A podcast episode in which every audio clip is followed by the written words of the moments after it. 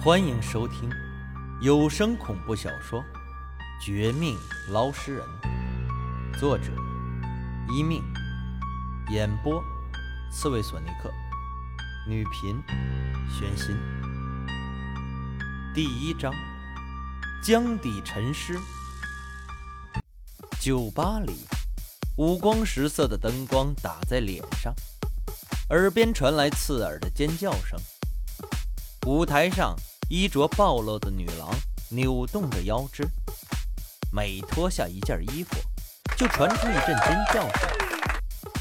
我点了两杯扎啤，走到酒吧的角落，一杯放在对面，一杯自己抿了一口，放在面前。唉，这一行，这两年是越来越不好做了，都怪那些无良媒体。老子干了这么多年，什么时候携尸要过价？杯子重重地落在桌子上，忍不住吐槽了一句：“嘿嘿，也是，也不能全全都怪媒体。但他们那么做，你看，都死光了，也是活该。”两大口下肚，我的头有些晕晕乎乎了。本身酒量就不怎么好。今天恰好又心情不好，很容易喝醉。转过头，看着舞台上的艳舞女郎跳舞，我抬起手，用力拍了拍手，叫了一声“好”。就在这，隔壁桌子传出一声吵闹声，紧接着一阵香风掀起，一具柔软的躯体落入了怀里。皱了皱眉，用力一推，怀中的女人尖叫了一声，朝着另一边倒了过去。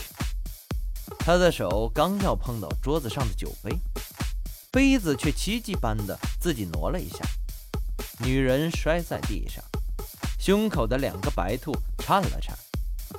就在这时，两个壮汉走了过来，一人拉着女人的一条胳膊就要拉走。救命啊！救命啊！帮帮我！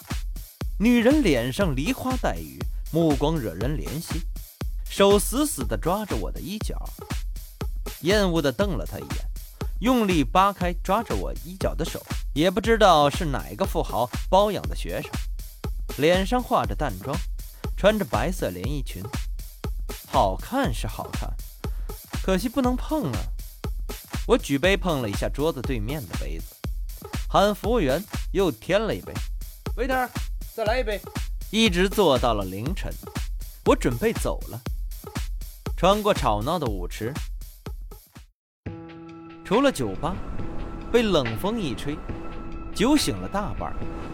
辨别了一下方向，刚准备回家，就看到一辆黑色的商务车打着车灯停在了酒吧的门口。从车上下来一个美艳妇人，借着灯光可以看到她的双眼微微红肿，声音哽咽：“小师傅，我女儿跳河了，有人说你有办法。”“不好意思，我没办法。你现在应该找警察。”眉头一皱，我看出来这美艳妇人是来寻求帮忙的，可是这种场合怎么帮？说完后。我就准备要走，就在这时，车的另一边下来一个中年男人，不怒自威，声音中带着些许无奈：“王青，我知道我女儿凶多吉少，求你帮我把女儿的尸体从江里捞出来好吗？”你认错人了。短短一会儿的功夫，周围已经围了许多人。对着我指指点点，不时的传出捞尸人的字眼，紧跟着一阵惊讶声，心里越来越烦闷。看来以后这个酒吧也不能待了。我最受不了的就是这种看着怪物一样的目光注视。说完，我也不管两个人怎么求我，立刻就消失在街边的小巷里。让我没想到的是，刚回到江边的木屋。中年夫妇二人已经等在我的家门口了。这是小小心意，求求您帮帮忙。消防已经找了很久了，没有打捞到。中年男人说着，往我手里塞了一个红包，掂了掂，差不多有几千块。最近我是挺缺钱的，送上门的生意不可能不做，但刚刚这对夫妇让我难堪，我心里也有气，随口说道：“行，这只是定金，尸体捞上来后再结全款。”推开门，进到屋里，翻出一口陈旧的、刷着红漆的木头箱子，从里边倒腾出几根长杆子，接在一起。之后又拿了三炷香，一瓶白酒，随手从桌子上拿了几个水果，就到了江边，用石头做了一个简单的香炉，三炷香点燃，插上，白酒打开，水果堆在上面，跪在地上，咚咚咚磕了三个头。干我们这一行的，吃的就是死人饭，也是靠江吃饭。头都是别在裤腰带上的，指不定什么时候沉下去就上不来了。所以临行前要祭江，保佑平安，也是给江里的冤魂送点香火，别使绊子。做好一切后，我又取出一件黑色的破破烂烂的，还带着毛的衣服套在身上，也不问地点，拿着杆子就跟着中年男人。上了车，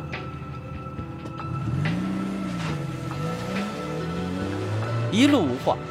车开到跨江大桥下面，我看到已经有警察封锁了现场，消防队的人也来了，正在沿岸搜索。目测了一下距离、水流速度，还有跳江的时间，我判断尸体应该在下游一二百米的地方。确定地点后，解开江边的船只的绳子，拄着木杆子，就划到了长江的中心。一边划船，一边用杆子在水里口着。这测也是一个技术活，江底什么都有，纯粹的凭借手中的杆子上穿下拉的感觉，判断江底是不是尸体。想当初，我不想学这个。被我爸硬逼着去学，没少挨打。叹了口气，这都是陈年往事了。只是没想到，最终学会这项技术后，第一个用来寻找的，竟然是我爸。手上传来一阵触感，我立刻稳住船只，给岸上的人打了个招呼，脱掉衣服，一个猛子扎。初秋的江水还是很冰的，打了个冷战，顺着杆子的方向一直向下游，快就摸到了一个人的手臂，用力拉住，往岸上拉了一会儿，手上越来越重，游的也越来越吃力，气不够用。凭感觉，此时距离江面还有五六米的距离。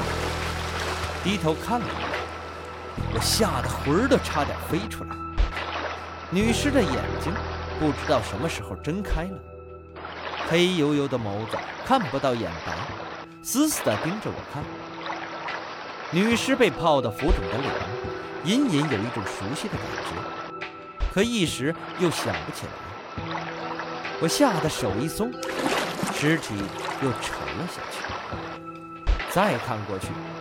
尸体的眼睛已经闭上了，气越来越不够用。我浮出水面，用力喘了几口气，这才缓过神来。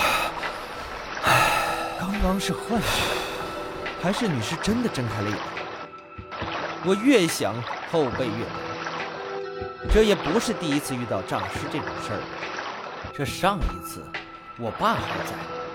我们两个人都差点栽在了江面上，当时多亏了我身上穿着这件黑狗皮衣服，才得以救了一命，有惊无险的把尸体捞了出来。想到此处，我忍不住骂了一句：“这要是不给我加钱，你们都对不起老子。